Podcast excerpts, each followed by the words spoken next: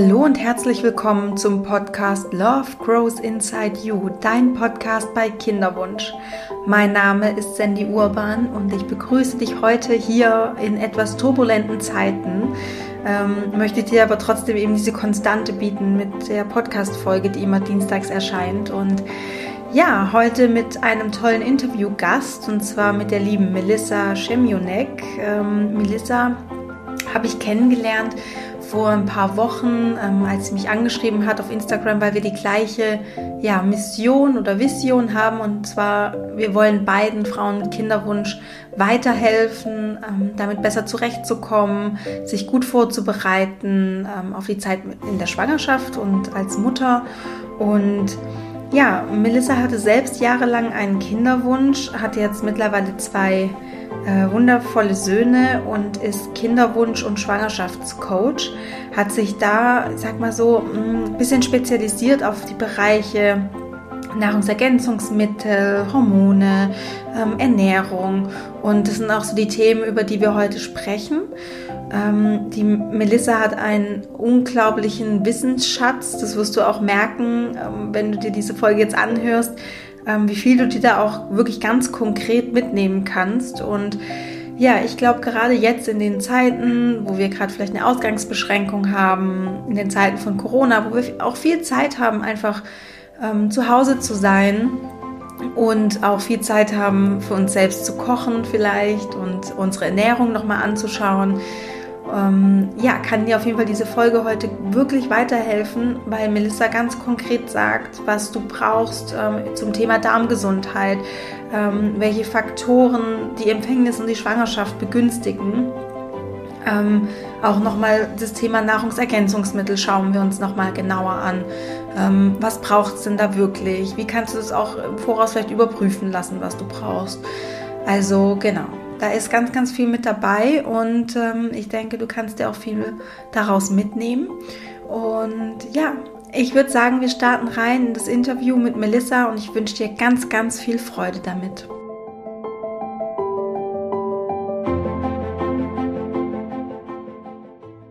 Hallo liebe Melissa, wie schön, dass du heute hier bist in meinem Podcast und dass wir ja ein bisschen über deine Erfahrung sprechen können und über dein wirklich umfangreiches Wissen ja, also von mir erstmal ein herzlich, herzliches Willkommen.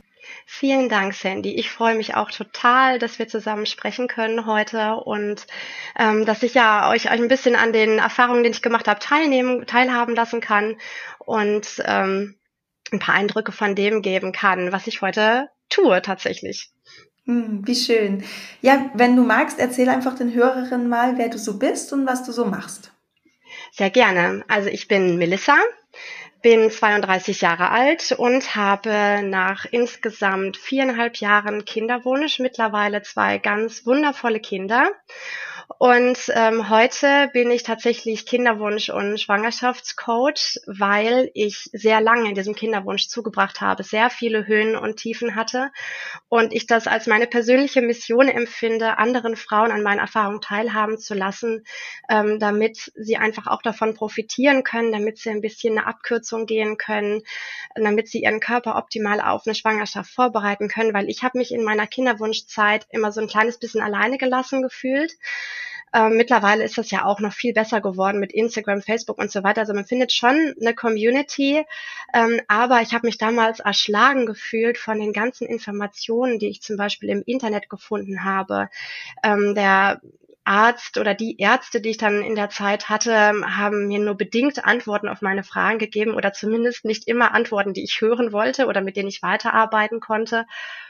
Und ähm, deswegen ist es mir so besonders wichtig, diese ganzen Informationen, die ich damals gesammelt habe und später auch in Fortbildung und so weiter mir angeeignet habe, an anderen Frauen, ja, andere Frauen einfach teilhaben zu lassen daran.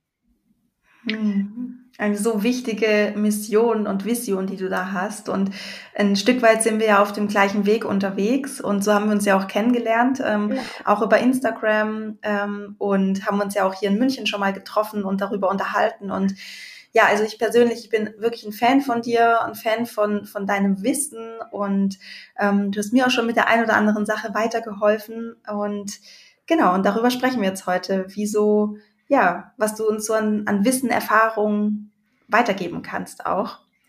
Und, ja, ich genau. Ja. Mhm. Ich finde es auch total wichtig, dass man da untereinander sich auch austauscht, ne? Weil wir mhm. können alle voneinander profitieren und ähm, das finde ich ganz besonders wichtig. Jeder hat so seine Stärken, die er auch an andere weitergeben kann. Und deswegen finde ich das toll, dass wir jetzt heute auch zusammen sprechen. Und was mich auch dazu gebracht hat, ist ähm, in meinem Kinderwunsch, den ich damals hatte, gab es ja viele Tiefen neben den Höhen, nämlich zum Beispiel, dass ich sehr viele Diagnosen bekommen habe, die eigentlich darauf hingedeutet haben, dass ich unfruchtbar bin. Mhm. Und dann kamen noch zwei Fehlgeburten dazu und damals haben die Ärzte mir eben gesagt, weitere Diagnosen, weitere Untersuchungen werden erst gemacht, wenn ich drei Fehlgeburten hatte oder wenn ich länger als ein Jahr gar nicht schwanger werde. Und das konnte ich so für mich überhaupt nicht akzeptieren. Ich dachte mir, Mensch, das kann doch nicht sein, dass es ja offensichtlich irgendwo ein Problem im System gibt und man gar nichts machen kann. Also ich war zwar auch immer dagegen, den Kinderwunsch so zu pathologisieren, ne? also dass man sagt, der Kinderwunsch muss definitiv medizinisch behandelt werden. Ich dachte mir, es muss doch auch irgendetwas geben, was ich selber tun kann. Ich habe mich immer ähm, besser gefühlt und aktiver gefühlt, wenn ich selber etwas dazu beitragen konnte, dass das Ergebnis, was ich haben wollte, auch erreicht wird. Und deswegen habe ich mich eben selber auf die Suche gemacht nach diesen ganzen Informationen. Ne? Also was habe ich genau, was kann man dagegen tun und wie kann ich mich selbst unterstützen. Also ich hatte damals eine Endometriose, die Vorstufe zum Gebärmutterhalskrebs, also diesen positiven PAP-3D-Befund, ähm, eine Gerinnungsstörung, die erst nach der zweiten Fehlgeburt rausgekommen ist, Schilddrüsenunterfunktion, Hormonschwäche. Also ich habe wirklich fast alles mitgenommen, was man da mitnehmen kann. Ich habe das ganze Paket mhm. angepackt und ähm, habe tatsächlich auch schulmedizinisches Wissen genutzt und, und Behandlungsmethoden. Ich finde, das auch hat alles seine Berechtigung. Ne? Also das stelle ich überhaupt nicht in Frage. Manche brauchen das ja auch wirklich. Ähm, aber andere Dinge, wie zum Beispiel die Hormonbalance ähm, oder auch das mit der Schilddrüse, das kann man auch ganz wunderbar auf natürlichem Weg unterstützen. Mhm. Und ähm, da bin ich einfach dann so ein bisschen in das Nachforschen gegangen. Ne? Also was kann da wirklich helfen? Und im Nachhinein sehe ich diese ganze Kinderwunschzeit tatsächlich als einen langen Lernprozess für mich selbst. Ich habe meinen Körper kennengelernt. Ich habe gelernt, einen gesunden Lebensstil zu entwickeln. Ich habe gelernt, noch besser auf die Signale meines Körpers zu hören. Und was ich auch gelernt habe, ist mit ähm, emotionalen Herausforderungen noch besser umgehen zu können, weil das ist einfach so. Ne? Diese, du kennst es ja, ne? diese Ambivalenz der Gefühle, die ist halt immer da. Und wir mhm. können jetzt diese negativen Gefühle zum Beispiel auch nicht unterdrücken. Und deswegen ähm, habe ich da eben gelernt, ähm, ich kann aber mein Verhalten dazu verändern. Ne? Also das ähm, ist ja auch eines deiner Themen, die du, im, die du im Coaching sicherlich hast. Deswegen, ähm, das ist auch ganz wichtig. Ne? Aber was ein großer Effekt für mich war, war diese Lifestyle-Anpassung. Ne? Also das noch mehr hin zu einem gesunden Lebensstil. Ich war schon immer sportlich, habe auch ähm, meiner Meinung nach mich auch ähm, immer gesund ernährt, aber ich habe halt gelernt, okay, es gibt noch mehr Faktoren, die diese Fruchtbarkeit beeinflussen und die auch ähm, ja die Fähigkeit des Körpers beeinflussen, eine Schwangerschaft zu halten. Und das ist eben das, worauf jetzt mein Coaching äh, basiert, was ich, was ich mit den Frauen mache. Wow, also total spannend und ähm, ich finde es auch so schön, wie du darüber, wie du das so ganz klar für dich ähm, ja kommunizieren kannst, nach außen bringen kannst. Vielleicht können wir noch mal ähm, am Anfang deines Kinderwunsches starten? Ähm, du hast gemeint, du hattest viereinhalb Jahre deinen Kinderwunsch. Ähm, wie, wie lange ist das her oder wie, wie, wie alt sind deine Söhne? Sind es Du hast zwei Söhne? Ja, richtig, genau. Ich habe zwei ja. kleine Jungs. Ähm, der mhm. Große, der ist 2016 im Sommer geboren und der Kleine tatsächlich erst 2018. Die sind also noch sehr klein. Mhm. Aber man merkt ja schon an dem Unterschied, an dem Altersunterschied. Beim ersten habe ich äh, diese viereinhalb Jahre gebraucht und beim zweiten bin ich direkt im ersten Zyklus nach dem Abstillen schwanger geworden. Also mhm. ich habe einfach schon in dieser Stillzeit das, was ich vorher schon angewendet habe, was ich dann nach dieser langen Lernphase für mich rausgefunden habe, wieder angewendet und ich bin sofort wieder schwanger geworden. Wow, Trotz dieser schön. hormonellen Belastung, nenne ich das jetzt mal, ähm, durch das Stillen, ne? also durch diesen Prozess nach der Schwangerschaft. Also mhm. das ähm, war wirklich gut. Und dann ganz am Anfang, ich bin also in meinen Kinderwunsch am Anfang total unbeschwert reingegangen. Mein Mann und ich haben gesagt, wir, also die Pille hatte ich schon vorher abgesetzt, weil ich die auch nicht so gut vertragen hatte. Das ist dann schon ein bisschen her gewesen, ich glaube ein Jahr etwa. Und wir haben gesagt, okay, wenn es klappt, ist das schön und wir lassen es einfach mal drauf ankommen. Also so, wir waren wirklich total unbeschwert und sorgenfrei. Ich habe mich auch nicht großartig mit dem Thema beschäftigt, weil, also man, man geht ja davon aus, ich setze die Pille ab, dann werde ich schwanger und dann ist gut. Kriege das Kind und fertig ist die Kiste. Ne? War leider nicht so, habe ich dann festgestellt. Und ähm, ja, das musste ich auch sehr schmerzlich äh, erfahren. Also ich war dann tatsächlich ähm, auf einer Messe unterwegs, auf der IAA in Frankfurt, also die größte Automesse. Es war also entsprechend viel los und ähm, habe dann auf einmal Blutung bekommen und bin dann da auch zu dem Arzt, zu dem Messerarzt und der fragt dann, äh, könnte es sein, dass Sie schwanger sind? Ich sage, nee. Ich hätte ja auch ja antworten können. Natürlich konnte das sein, aber ich bin da gar nicht von ausgegangen. Und dann stellte sich letztlich im Krankenhaus ähm, heraus, dass ich tatsächlich schon in der achten Woche war und dann diese Fehlgeburt hatte. Und da hat es angefangen, dass mich das im Kopf äh, wirklich immer begleitet hat. Es war so präsent und es ist auch wirklich zu einem Fokus geworden in meinem Leben. Erstmal, wie gehe ich damit um, dass mir das jetzt passiert ist? Und ich konnte mich doch ganz gut damit ja, beruhigen, dass der Arzt gesagt hat, naja, vielleicht hat was dem, mit dem Kind was nicht gestimmt. Ne, also vielleicht war das krank oder wäre gar nicht lebensfähig geworden. Das hat mich also wirklich beruhigt. Ich dachte, na gut, dann ist es vielleicht besser so gewesen.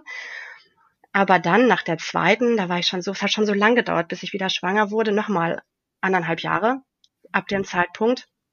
Mhm. Und dann, ähm, als das wieder passiert ist, dachte ich, nee, also da muss noch irgendwas anderes sein. Ähm, also na, theoretisch hätte das natürlich wieder am Kind liegen können, aber ich war irgendwie davon überzeugt, also da, irgendwas kann ich bestimmt tun. Und ähm, dann fing das an. Ne? Also dann erst habe ich angefangen, da mit den Ärzten zu sprechen und da wirklich zu insistieren, dass da auch weitere Untersuchungen gemacht werden. Und ähm, habe dann auch angefangen, mich selber ja ein bisschen darauf zu trimmen, ne? meine, meinen Lebensstil noch zu verändern. Mhm. Und welche Untersuchungen wurden da gemacht oder auf was hat man dann geschaut? Also was zuerst gemacht wurde, wo war die Schilddrüsenuntersuchung.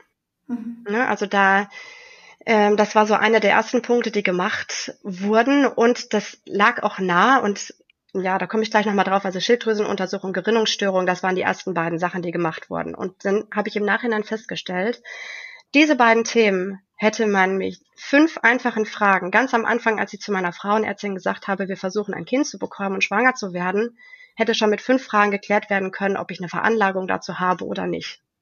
Mhm. Und das ist einer der Gründe, warum ich das jetzt mache mit dem Coaching, weil ich das so wichtig finde, dass irgendjemand diese Fragen stellt und dass vor allem alle Frauen auch den Mut haben, diese Fragen beim Arzt anzusprechen. Zum Beispiel zu sagen, meine Oma hatte eine Schilddrüsenunterfunktion. Kann das auf mich zutreffen? Können wir das irgendwie ähm, untersuchen, ob das bei mir der Fall ist? Wir versuchen schwanger zu werden. Ich möchte das von Anfang an richtig, richtig machen. Ähm, mit der Gerinnungsstörung eine Beispielfrage aus dem Anamnesebogen auch bei dem Gerinnungsspezialisten ist, neigen Sie dazu, schnell blaue Flecke zu bekommen? Hatten Sie schon mal eine Thrombose nach dem Flug? Das sind Fragen, die, die sind in fünf Minuten alle gestellt. Wenn ich dann mhm. nur zwei von mit Ja beantworte, kann der Arzt mich schon weiter überweisen an einen Gerinnungsspezialisten. Weil dann die mhm. Wahrscheinlichkeit recht hoch ist, dass ich irgendetwas, ja, dass da vielleicht irgendetwas in diesem System nicht stimmt. Mhm. Wow. Krass. Also das sind auch so Fragen, die du quasi in deinem Coaching auch ähm, stellst und, und da auch nachhakst? Richtig, genau. Also wenn man bei mir ähm, das Coaching mitmacht, dann gibt es immer erst einen Eingangsfragebogen, wo diese Fragen unter anderem auch drin sind, neben anderen Fragen zum allgemeinen Lebensstil. Ähm, und es gibt einen Hormonfragebogen. Und ähm, viele Dinge, ähm, auch aus dem Hormonfragebogen, die kann man eben über natürliche Methoden ähm, tatsächlich beeinflussen. Aber es gibt natürlich auch andere Fragen. Wenn die mit Ja oder mit einer bestimmten Antwort beantwortet werden, dann empfehle ich immer, ähm, nochmal bei einem Spezialisten, einem Facharzt vorstellig zu werden. Ne? Also es geht ja bei mir nicht darum, die Schulmedizin zu ersetzen, sondern mhm. eine zusätzliche Hilfeleistung anzubieten, ne? um diese mhm. Zeit besonders gut zu meistern und seinen Körper optimal darauf vorzubereiten. Mhm. Ja, ja. Ähm, bevor wir nochmal tiefer so auf dein, auf dein Expertenwissen, sage ich jetzt mal, eingehen, ähm, würde ich gerne noch mal so ein bisschen dabei bleiben, wie ja wie dein Weg war, wie deine Erfahrungen waren. Also ähm, du hattest dann die zweite Fehlgeburt, dann wurden diese Tests dann gemacht, richtig? Richtig, genau. Mhm. Und ähm, was wurde dann festgestellt und wie ging es dann weiter? Also bei der Gerinnungsuntersuchung wurde eben festgestellt, dass ich eine FSAP-Marburg-Mutation habe und noch eine andere kleine Störung. Das bedeutet, dass das Blut zu schnell gerinnt und der Embryo vor allem in, der ersten, in den ersten Schwangerschaftswochen nicht ausreichend mit Nährstoffen versorgt wird. Das wird dann gekappt vom Körper, weil der, die restlichen Organe ja auch funktionieren müssen. Und die Gerinnung muss ja bei einer Schwangerschaft gut funktionieren. Das Blut muss fließen, damit die Nährstoffe beim Kind ankommen. Und das funktioniert bei mir nicht. Deswegen ähm, hatten die mir dann empfohlen, ab positiven Schwangerschaftstest sofort Heparin zu spritzen. Mhm. Das ähm, habe ich dann auch gemacht, habe ich nicht vertragen, habe dann ein anderes Medikament bekommen, aber trotzdem, ähm, das war so Step 1. Ich wusste, okay, wenn ich schwanger werde, weiß ich, ich kann etwas dafür tun, um ähm, ja, das Fortbestehen der Schwangerschaft zu unterstützen, indem ich direkt zu diesem Arzt gehe und mir das Heparin verschreiben lasse. Bei der Schilddrüsenuntersuchung ähm, war ich bei einem sehr guten Arzt, der eben nicht nur auf den TSH-Wert geguckt hat, sondern auch auf die freien Werte, die eben auch Aufschluss über den Zustand der Schilddrüse und diese ganze ja, hormonelle Balance, die dahinter steckt und Stoffwechsel und so weiter achtet. Und äh, da habe ich mich dann einstellen lassen mit Thyroxin. Mhm. Mittlerweile weiß ich, hätte ich auch anders hingekriegt, auch ohne Medikament. Aber damals wusste ich das noch nicht, deswegen habe ich Thyroxin genommen. Das war so der nächste Step. Ähm, dann hatte ich immer noch ein Thema offen, das war dieser PAP-3D-Befund. Mhm. Ähm, und da sagten mir die Ärzte, weil ich den jetzt dann schon viermal in Folge hatte zu dem Zeitpunkt, ähm, dass es besser ist, wenn man den erst beseitigt über eine Konisation, also einen operativen Eingriff ähm, an der Gebärmutter, ähm, um diese Stellen, diese ja, betroffenen Hautstellen zu entfernen. Bei der OP wurde dann festgestellt, dass ich noch eine Endometriose hatte, also auch ein Grund, warum das so lange gedauert hat mit diesem Schwangerwerden. Und äh, die Herde hatten die mir damals tatsächlich mit entfernt.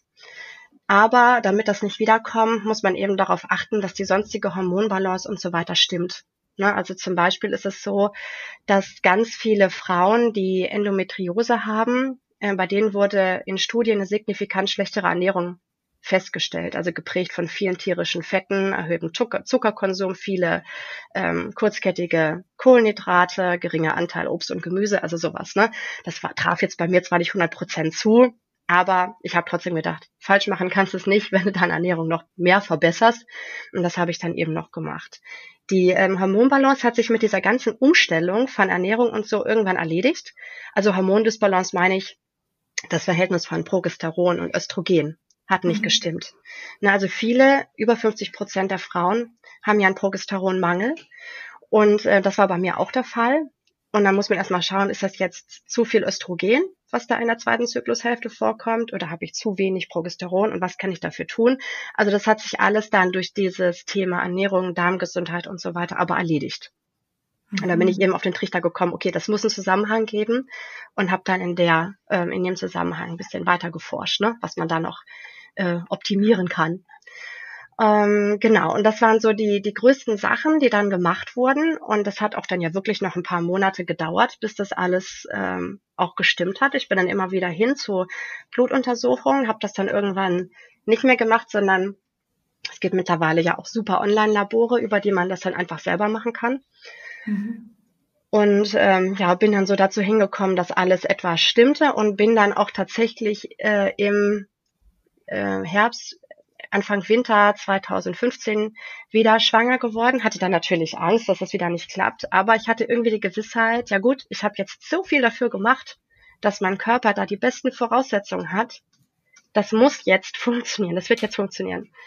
Und dann war das ähm, bis auf ein paar vorzeitige Wehen dann zum Ende der Schwangerschaft auch eine Bilderbuchschwangerschaft. Das Kind hat sich optimal entwickelt. Ich war regelmäßig bei diesem Gerinnungsspezialisten, da muss man dann ja auch regelmäßig vorstellig werden und ähm, habe dann ein total gesundes Kind äh, bekommen im Juli zum ähm, ET. Also das war alles dann bestens. Ne? Mhm, genau, also Zeichen für mich, dass da was funktioniert hat, was ich gemacht habe. Ja, definitiv. Ähm, du hast es gerade schon angesprochen, ähm, in, in Hinblick auf Endometriose, ja, so Ernährung und ähm, was man sich so zuführt quasi. Und ja, warum würdest du sagen, macht es aus deiner Sicht einfach Sinn, sich Gedanken zu machen über die Ernährung und auch über die Darmgesundheit? Also in der Kinderwunschzeit, aber dann natürlich auch quasi vorausschauend ähm, auf die kommende Schwangerschaft. Also erstmal über die Ernährung und auch über die Darmgesundheit möchte man ja zwei Dinge erreichen. Erstmal eine optimale Nährstoffaufnahme und eine optimale Nährstoffverwertung, weil es bringt ja auch nichts, wenn ich alles aufnehme, also alles esse, was ich essen kann, um eine gute Nährstoffversorgung zu haben, aber der Körper ist nicht in der Lage, das optimal für mich zu verwerten. Also das sind so zwei wichtige Säulen, die auch zur hormonellen Balance beitragen und eben die Chancen optimieren, schwanger zu werden und zu bleiben. Mhm. Ähm, dann hat es immer auch einen positiven Effekt auf fruchtbarkeitseinschränkende Themen, zum Beispiel Autoimmunerkrankungen, Schilddrüsenunterfunktion, Endometriose, PMS, PCOS, Insulinresistenz, weil die Grundlage von diesen ganzen Syndromen sind oft hormonelle Verschiebungen. Mhm.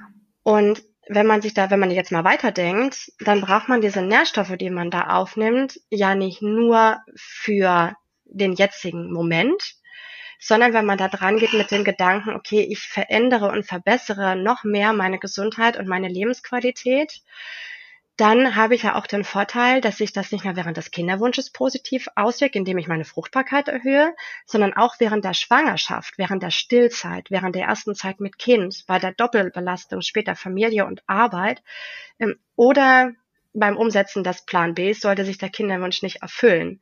Also man fängt dann schon so weit vorher mit der Umsetzung dieser gesunden Routinen an. Das ist dann schon so eingespielt, wenn das Kind kommt, dass man sich da schon mal keinen Gedanken mehr drum machen muss, sondern dann wirklich auch die Zeit mit seinem Kind verbringen kann und den Kopf echt in diesem Zusammenhang frei hat. Ne? Also das ist für mich so dieser langfristige Gedanke, der dahinter steht.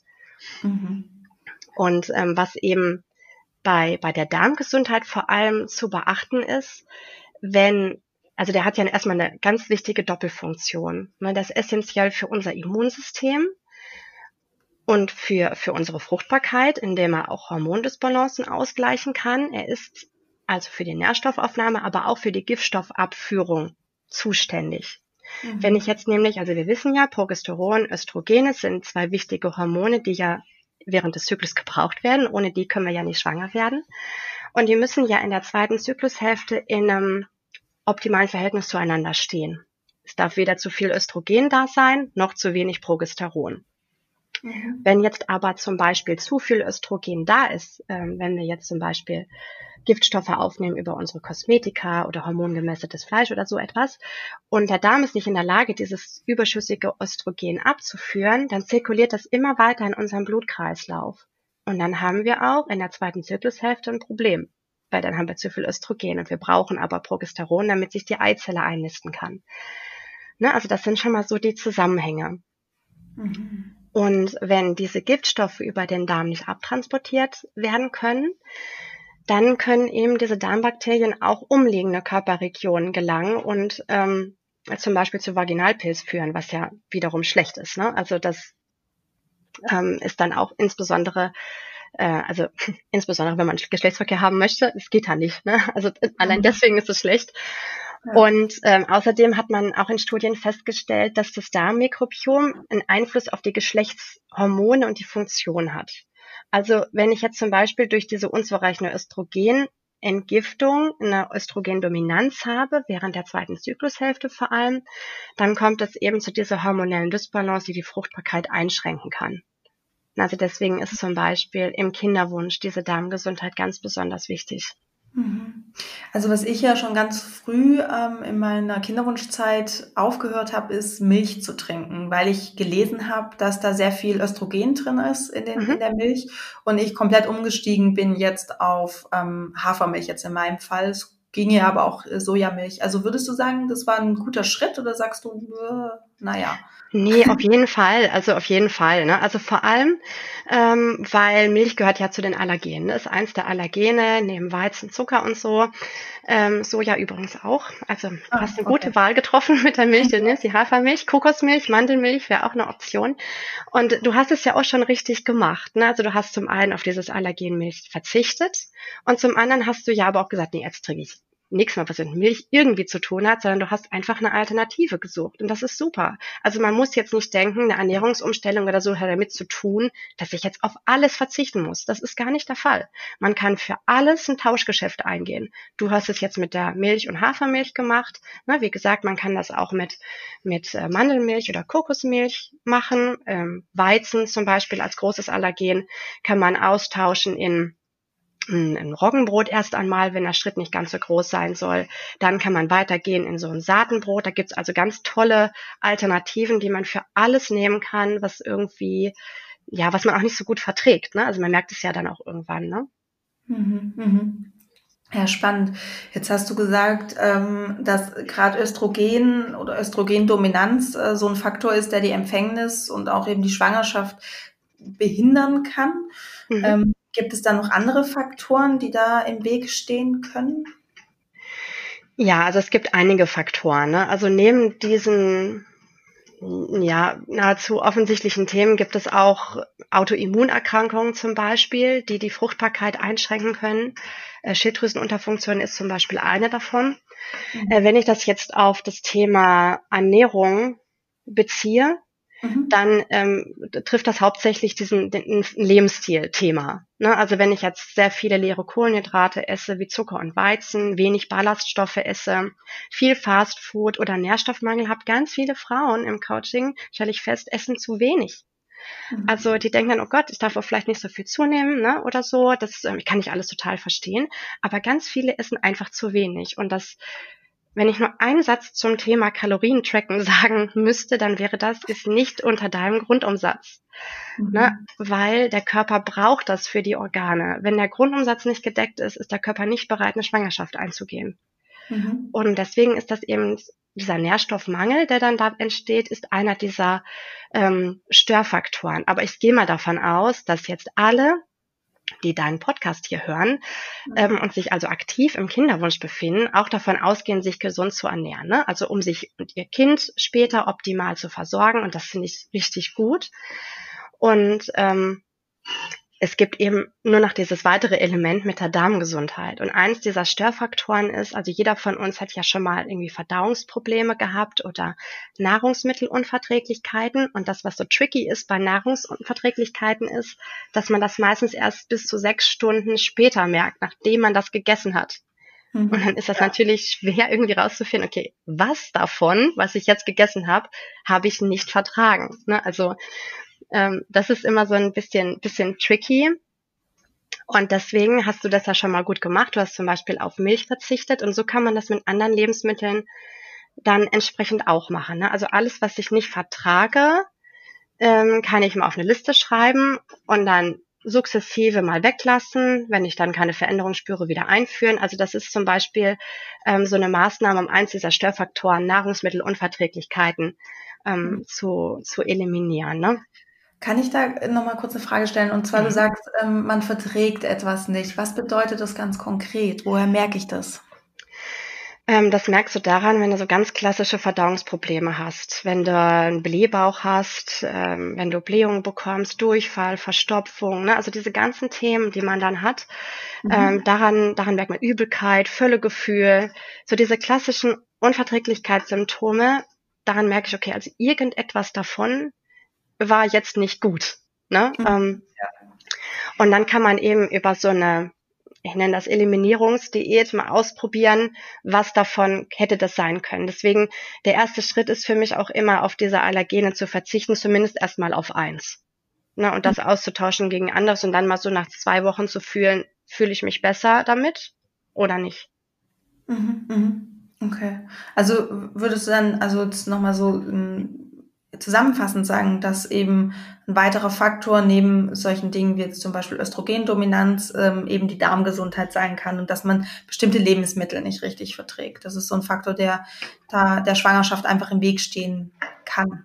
Definitiv. Also weil der Darm, ähm, der, also diese zwei Aufgaben, die der da hat, sind wirklich essentiell. Ne? Also diese Nährstoffaufnahme, die ja durch, über unsere verdaute Nahrung ja erledigen muss, mhm. aber auch diese Giftstoffabführung sind super wichtige Themen, weil ähm, das mit dem Östrogen, ich komme da so oft drauf, weil das halt sehr oft vorkommt. Du hast ja auch schon mal das, den Begriff Xenoöstrogene gehört.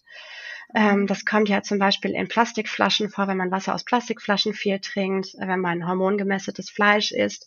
In ganz, ganz vielen Kosmetika kommt das vor.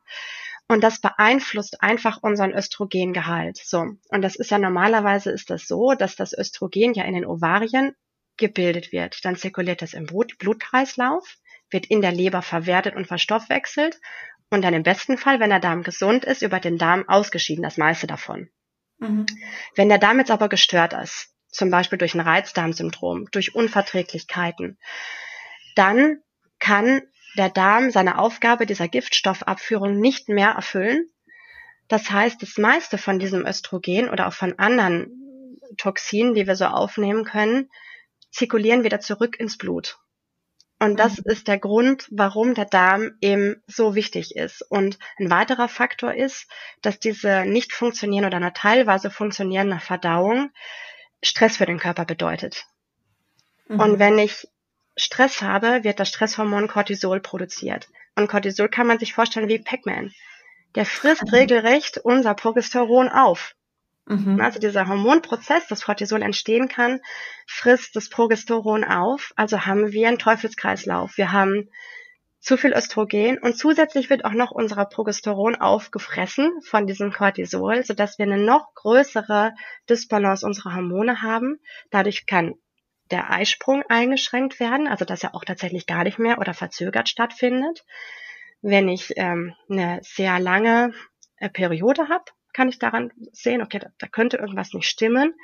Wenn die zweite Zyklushälfte verkürzt ist, wenn ich starke Schmerzen habe, davor oder während meiner Menstruation. Also das sind alles so Themen, an denen man, man erkennt, dass irgendwas in dem System einen Fehler hat. Mhm. Mhm. mhm. Wow. Also ich bin gerade total geflasht von deinem ganzen Wissen und äh, höre so gespannt zu. Und ähm, ich, ich glaube, gerade die Frauen, die jetzt auch zuhören und auch ähm, ich jetzt, was, was können wir konkret tun, um uns einfach gesund und ähm, ja, gesund zu ernähren und uns optimal vorzubereiten auf den Kinderwunsch oder beziehungsweise ja dann auf die Schwangerschaft, ja. Also da gibt's ähm, es hört sich jetzt alles sehr komplex an, ne, was ich jetzt bisher gesagt habe, aber es gibt wirklich einfache Step-by-Step äh, Themen, Anleitungen, nach denen man vorgehen kann. Mhm. Ich fange jetzt einfach mal, weil wir eben da aufgehört haben, drüber zu sprechen, bei der Darmgesundheit wieder an. Was man erstmal machen kann, ist auf Giftstoffe achten. Es gibt da zwei Apps. Die eine heißt CodeCheck und die andere heißt ToxFox. Und ja, damit kann man. Toll, das, ich finde es so toll, dass du es jetzt erwähnst. Ich habe das, glaube ich, auch schon so oft erwähnt, weil cool. bei mir ist es so wichtig. Ähm, ja. ja. sehr gut. Gut, dass du es nochmal unterstreichst. Ja. Ja, ja genau. Also das finde ich auch nämlich total wichtig, weil man nimmt das ja, also ich nehme ja zum Beispiel mein Make-up ne, seit der Pubertät, ne? Also habe ich da jemals mhm. drauf geguckt, was da drin ist? Nein. Ja. also bis zu dem Zeitpunkt nicht. Und deswegen finde ich das super cool, dass du das auch erwähnst, weil da kann man ja einfach mal seine ganzen Sachen durchgehen, ne? Duschgel, auch was bei uns Frauen super wichtig ist, diese Intim-Waschlotion und so weiter und das Duschgel dafür und so, ne? Dass man da mal drauf schaut, weil die Vaginalflora ja anders ist als der Rest der Schleimhäute bei uns im Körper. Und deswegen ähm, ist es auch super wichtig, darauf zum Beispiel zu achten, dass da immer alles im, im Lot ist und auch gut funktionieren kann. Ne? Also auch in dem, in dem Zusammenhang. Mhm. Äh, dann auch, was auch hilft, ist ballaststoffreich zu essen. Ne? Also, dass man immer ähm, die Verdauung fördert, dass man, also Ballaststoffe Setting auch, so ein positiver Effekt und hat äh, eine positive Wirkung auf den Blutzucker. Dann hat man nicht diese extremen Blutzuckerschwankungen. Ne? Mhm. und ähm, was da auch super hilft, sind Flohsamenschalen, so als Special-Tipp, weil da kann man, wenn man zum Beispiel jetzt mal einen Joghurt isst oder ein Müsli, rührt man sich einfach irgendwie einen Teelöffel am Tag drunter und hat schon extreme Dichte an Ballaststoffen da drin, ne, was die Verdauung fördert. Also das ist schon mal eine super Sache. Mhm. Und ähm, was man bei der Darmgesundheit als, als letzten Tipp, man kann auch, wenn man sagt, okay, ich habe jetzt schon so lange einen Kinderwunsch und ähm, habe auch irgendwie festgestellt, ich habe da Probleme mit meinem Zyklus, ich ähm, habe Probleme irgendwie mit, mit meiner Ernährung oder ne, habe irgendwie so Nahrungs Nahrungsmittelunverträglichkeiten, dann kann man auch mal eine Darmsanierung machen. Also das besteht immer aus ähm, einem Darmaufbau. Dass er vorbereitet ist und nicht gleich so ne, ins kalte Wasser geschmissen wird oder so. Ja. Ähm, und dann folgt eben diese Darmsanierung, dauert 30 Tage. Da ist diese Eliminierungsdiät, die ich immer erwähnt habe, da Step by Step mit drin. Und Diät ist jetzt nicht gleichzusetzen mit ich nehme ab, sondern das heißt langfristige Ernährungsumstellungen. Wenn man das gemacht hat und man stellt am Ende des Tages fest, ich vertrage alle Allergene, dann darf man die hinterher auch wieder essen. Ne? Also ich will nur nochmal betonen, dass Diät nicht gleichzusetzen ist mit Verzicht mhm. in meinem Verständnis. Deswegen, ähm, das sind so ganz wichtige Themen, die man, die man schon mal machen kann. Äh, man kann das auch, also ich habe so ein so ein Keep It Simple Guide, was man beachten kann während der, äh, also ne, für die Darmgesundheit und für die Ernährung. Da stehen ganz einfache Sachen drauf, äh, wie deine Hauptmahlzeit auszusehen hat, was du mit Kohlenhydraten, Proteine, Fetten so machst, weil ich ich habe mir am Anfang schwer getan, ne? Das mit diesem Tracken und so. Also ähm, ja. Mittlerweile nutze ich da diese Apps. Ich weiß nicht, wie du das machst, ob du da deine Ernährung irgendwie nachvollziehst oder Ernährungstagebuch führst. Äh, nee, ehrlich gesagt nicht. Ich versuche halt wirklich ausgewogen zu essen, wie du sagst, auch sehr ballaststoffreich und mhm. ähm, ja, was gerade so, also halt viel Gemüse ähm, in verschiedenen Farben. Ich versuche da immer sehr bunt zu essen, sage ich jetzt mal. Ähm, ja. Und ich habe das ja, ich glaube, ich habe das vor zwei oder drei Podcast-Folgen ähm, im Interview mit Carina schon gesagt. Ähm, Shame on me, aber ich esse kaum Obst. Also das ist wirklich was, was ich ähm, ja, ich esse wirklich eigentlich gar kein Obst, genau. Aber so ein Tagebuch oder Tracking habe ich jetzt nicht, nee. Mhm, das ist auch nicht schlimm. Ähm, es ist auch wirklich, also wenn ich auch in meinen, in meinen Coachings mache ich auch nur erstmal eine Woche Ernährungstagebuch, damit ich überhaupt erstmal weiß, wie der Iststand ist. Und die meisten gehen dann tatsächlich über, ähm, mit dieser, ähm, mit dieser App zu tracken. Also mhm. MyFitnessPal zum Beispiel, weil es easy ist. Ne? Man scannt halt die Barcodes ab, gibt an, wie viel man gegessen hat und die App wertet das alles für einen aus. Also ich mache jetzt keine Werbung, verdiene nichts dran, ne? aber ähm, ich finde es halt einfacher, irgendwie mit so einer App ähm, das zu machen. Mhm, ja. ähm, und ähm, aber wer, wer Interesse hat, also diesen Keep It Simple Guide, den kann ich auch gerne per E-Mail verschicken. Das ist überhaupt gar kein Problem, ähm, weil da stehen auch viele Dinge drauf, die man so jeden Tag beachten kann. Ne? Was die Ernährung betrifft, wie du das gerade sagst, bewusst und ausgewogen essen ist eine mhm. super Sache. Wenn man mit diesem Tracking jetzt gar nichts zu tun haben will, kann man auch, um sich das einfacher zu machen und festzustellen, ernähre ich mich jetzt schon gesund? Ist das, was ich so den Tag über esse, tatsächlich auch gut für mich und reicht das aus? Kann man nach dem Handflächenmodell gehen. Kennst du das? Mm nee. Da kannst du mal eingeben bei Google. Das nennt mhm. sich ähm, Handflächenmodell von Precision Nutrition. Kommen mhm. dann ganz viele Bilder bei Google, wenn du das eingibst. Und da sieht man dann total gut ähm, anhand der Hand als Messgröße, wie viel Kohlenhydrate, wie viel Proteine, wie viel Fette, ich essen sollte am Tag oder pro Mahlzeit. Und das hat mir mhm. total geholfen, ne? Also man kann also, man sieht ja, wie groß ist meine Hand, wie groß ist jetzt das Stück Fleisch, was bei mir auf dem Teller liegt. Das kann man ganz gut, ganz gut abschätzen, ne? Mhm, super, das finde ich äh, ein sehr guter Tipp, weil das ist sowas, was man sich auch in den Alltag mitnehmen kann oder auch ähm, mal ins Restaurant oder vielleicht irgendwie, ähm, ja, das hat man ja immer bei sich und das kann man einfach gut umsetzen. Super, das heißt Handflächenmodell. Mhm. Richtig, genau. Und mhm. was auch immer hilft, sich tägliche Routinen zu machen. Mhm. Ja, ähm, weil man hat das irgendwann so intus, dass man da auch nicht mal großartig drüber nachdenken kann. Ein Beispiel ist zum Beispiel immer Protein zum Frühstück zu essen. Für uns Frauen sind das dann so 20 bis 30 Gramm, als auch ne, für eine, als Unterstützung für die Leber auch.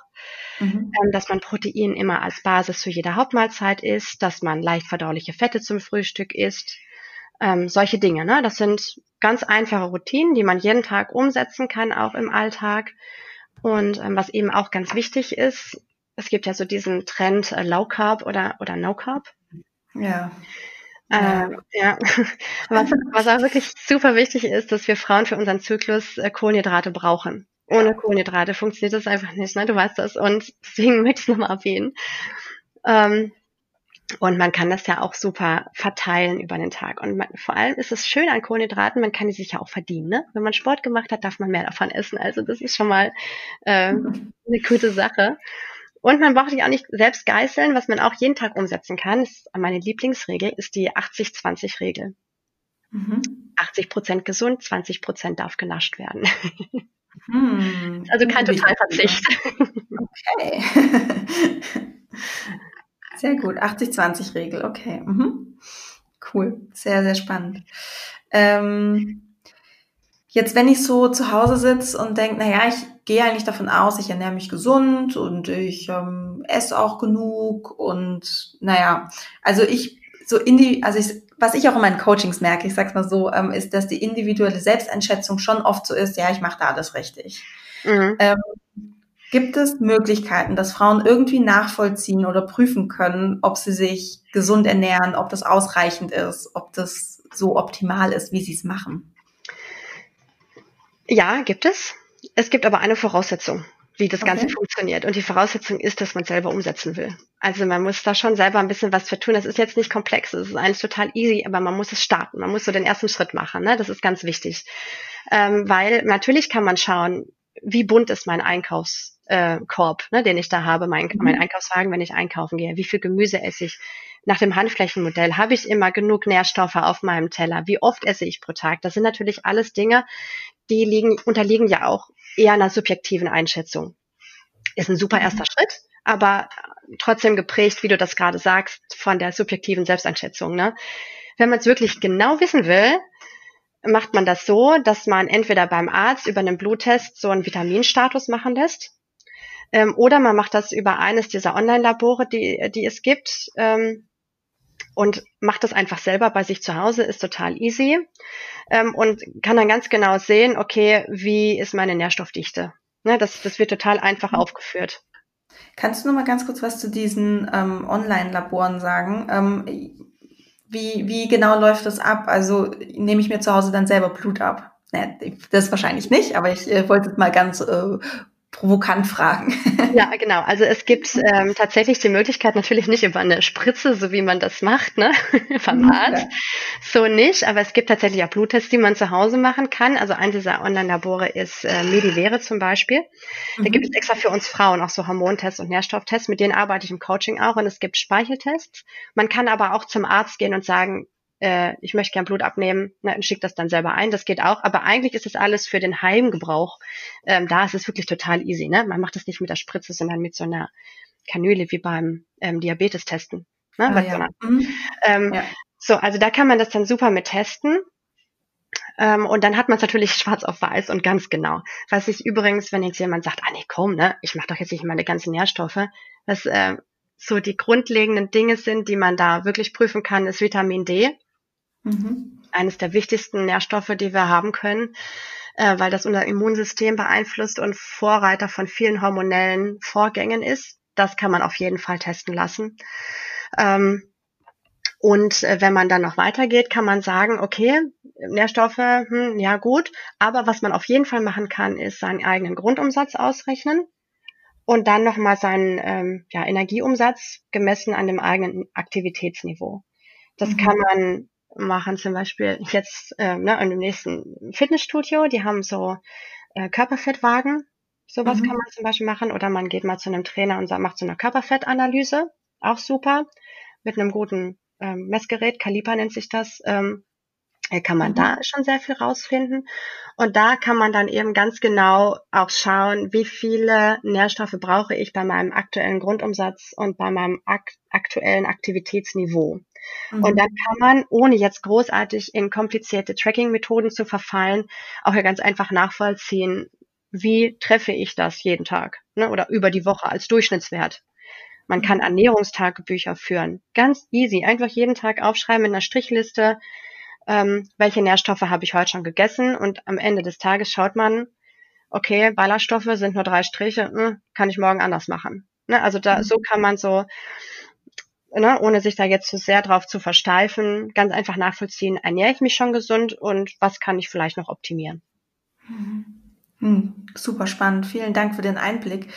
Ähm, jetzt ist es ja so, dass die meisten Frauen mit Kinderwunsch nehmen Nahrungsergänzungsmittel als Vorbereitung auf die Schwangerschaft. Mhm. Ähm, ich glaube, so der Klassiker ist einfach Folsäure, ist ja auch super wichtig. Ähm, wenn ich richtig informiert bin, sollte man Folsäure auch mindestens vier Wochen vor der Empfängnis schon nehmen, mhm. damit dieser Spiegel aufgefüllt ist.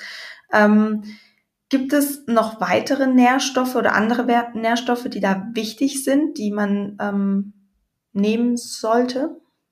Ja, auf jeden Fall. Also Folsäure stimmt, da um neu, äh, diese, diese Defekte, Neuralrohrdefekte zu vermeiden. Ähm, ist Folsäure super wichtig. Was ich da immer empfehle, sind Methylfolate. Ähm, mhm. Das sind die Sibir-aktive Form von Folsäure, weil die normale Folsäure und auch das in den Kombipräparaten ist oft ein synthetische, eine synthetische Folsäure und ganz vielen Frauen fehlt ein bestimmtes Enzym, um das bestmöglich zu verwerten. Das heißt, es kommt rein, es kommt raus, wie es reingeht. Mhm. Und das bringt dann leider nicht so viel. Deswegen empfehle ich immer diese Methylfolate, weil die dann direkt auch in der Form wirken, wie man sie auch einnimmt. Ne? Also das erstmal dazu. Mhm. Ansonsten hatte ich ja eben schon kurz angesprochen, Vitamin D. In der Sommerzeit ist das weniger ein Problem. Im Winter haben alle einen Mangel.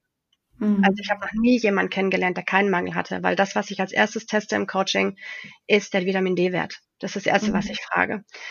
Ähm, weil Vitamin D ist ein Prohormon, kein Mikronährstoff. Das bedeutet, dass es essentiell ist für unsere Hormonproduktion. Und an unserer Darmwand sitzen ganz, ganz viele Vitamin D-Rezeptoren. Deswegen ist die Darmgesundheit auch wichtig.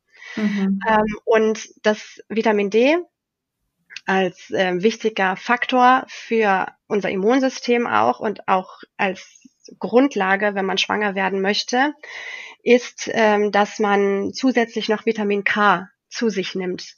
Denn ähm, um das optimal aufnehmen zu können, braucht der Körper Vitamin K. Und damit er das nicht aus den Knochen nimmt, mhm. sollte man das auch, also am besten in so einem Kombi, in so einer Kombi nehmen, ne? Vitamin D3 und Vitamin K2 zusammen und auch keine Zurückhaltung im Winter 5000 Einheiten, kein Problem. 5000 Einheiten sind Erhaltungsmodus und füllen den Wert noch nicht mal auf. Also da kann man schon richtig reinhauen. Kann auch nichts passieren, alles, was man zusetzt, also der Körper nimmt das auf, was zu viel da ist, wird wieder ausgeschieden, aber man hat da nicht so viel im Winter.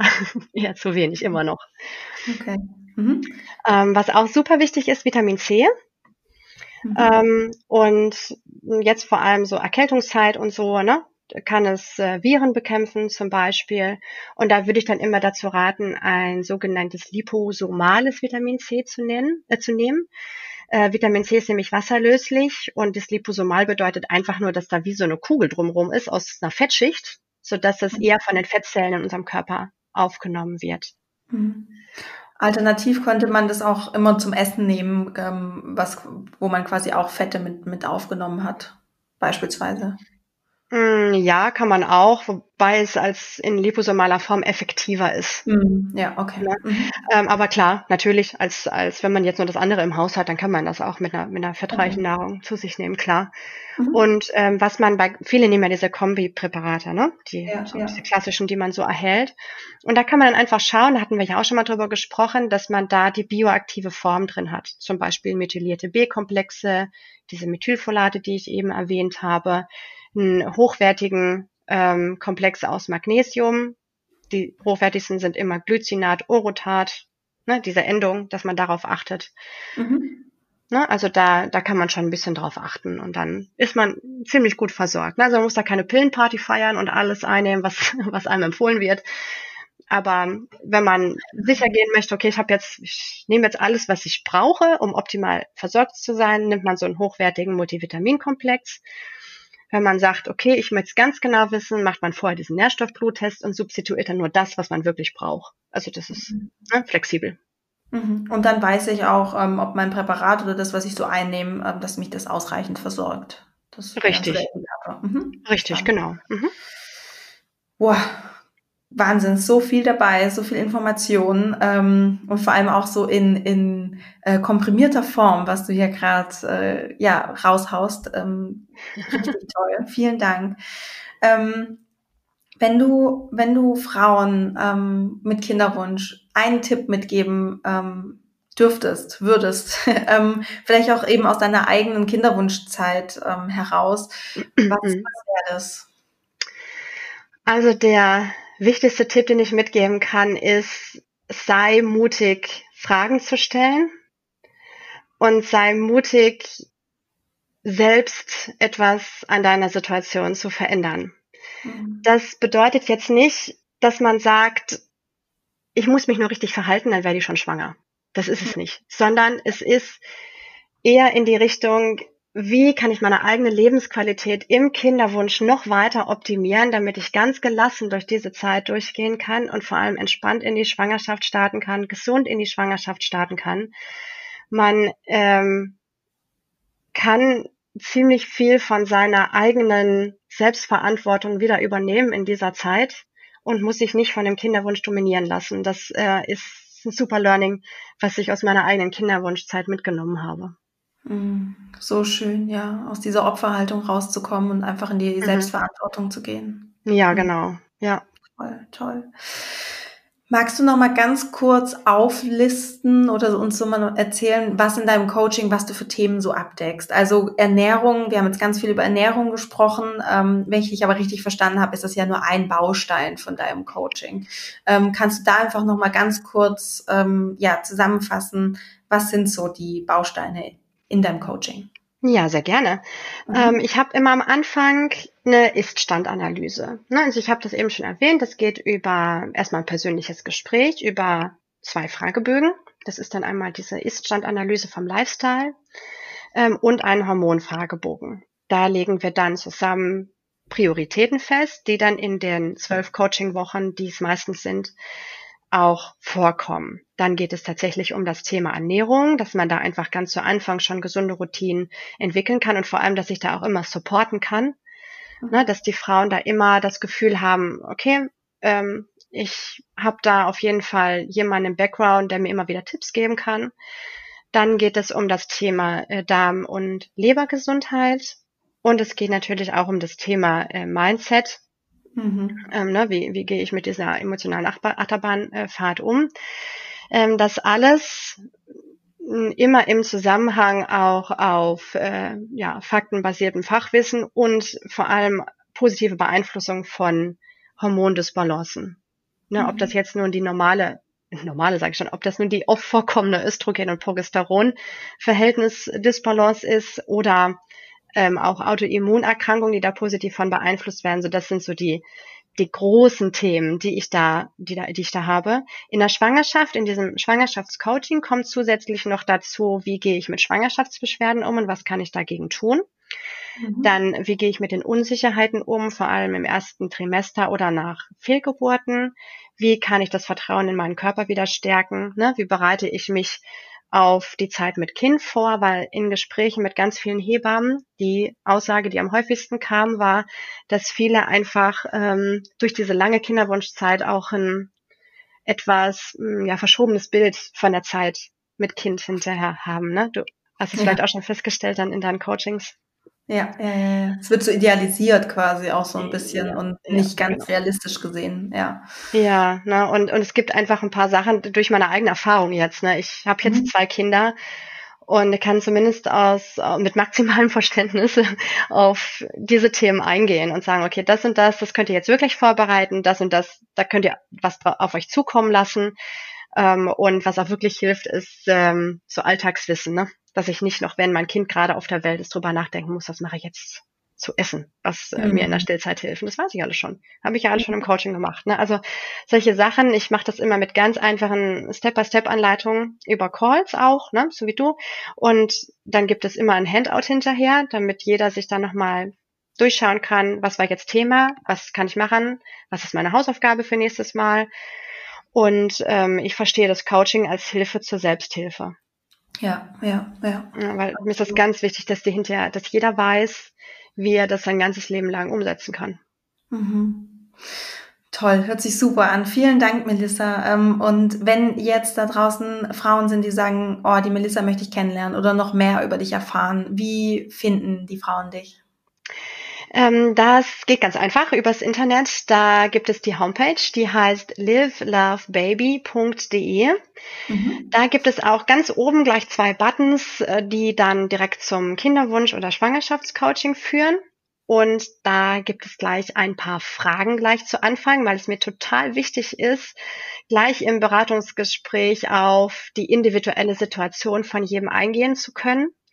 Und äh, wenn du dich dafür interessierst, dann fülle die Fragen einfach in Ruhe aus und dann können wir gleich im ersten Gespräch individuell sprechen und du kannst ja aus dem Beratungsgespräch schon direkt was mitnehmen. Na, das ist dann ganz wichtig. Ansonsten bin ich bei Instagram aktiv, habe ich jetzt äh, vor kurzem den Account eröffnet, äh, der heißt live love unterstrich baby.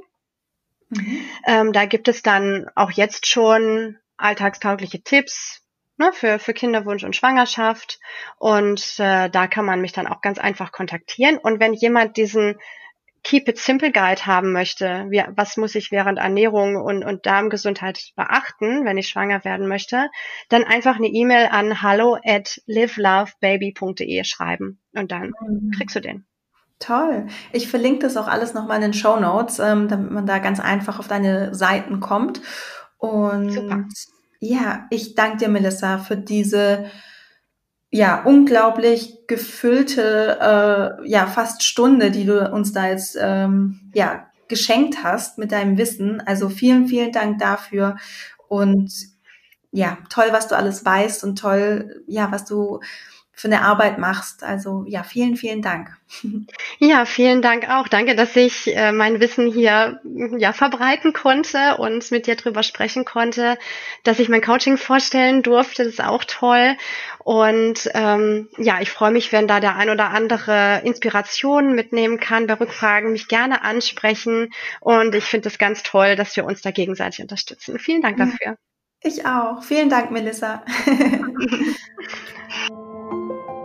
Ich hoffe, dir hat das Interview gefallen und du konntest dir viel daraus mitnehmen, wie immer. Also ich habe mir unglaublich viele ähm, Notizen wieder gemacht während des Interviews und fand es super spannend, was Melissa erzählt hat. Ähm, alle Kontaktdaten, wie du sie findest auf Instagram, auf ihrer Website, ähm, wie du auch an diesen, ähm, ja, an diesen Guide kommst, den sie, den sie erwähnt hat, das verlinke ich dir alles in den Show Notes und mich würde es riesig freuen, wenn du mir eine gute Bewertung auf iTunes hinterlässt, einfach so als Feedback, dass ich weiß, ob dir meine Folgen gefallen ähm, und ob, ob ich so weitermachen soll. Und ja, auch gerne ein Feedback per E-Mail oder per Instagram. Da freue ich mich auch immer riesig drüber. Ähm, ich leite es dann auch zum Beispiel immer der Melissa nochmal weiter. Du kannst natürlich der Melissa auch direkt schreiben. Ähm, also ich leite es immer den Interviewgästen weiter. Dann wollte ich eigentlich sagen, nicht immer Melissa, aber den Interviewgästen weil ich das einfach so schön finde, ähm, ja, so einfach ein direktes Feedback von euch Hörerinnen zu bekommen, weil normalerweise, oder ja, ich sehe euch ja nicht, ich weiß ja nicht, wie euch das gefällt. Ich kriege ähm, selten so eine direkte ein Stimmungsfeedback, deswegen finde ich es immer schön, wenn ich so schriftliche Feedbacks bekomme. Und ja, genau, da freue ich mich immer riesig darüber. Und ich kann dir nur sagen, pass gut auf dich auf und bleib gesund, befolge alle wichtigen Regeln, die es gerade gibt und ähm, ja, die auch einfach für die Gesellschaft gerade unglaublich wichtig sind. Ähm, ja, und denk dran, Love grows inside you. Alles Liebe, deine Sandy.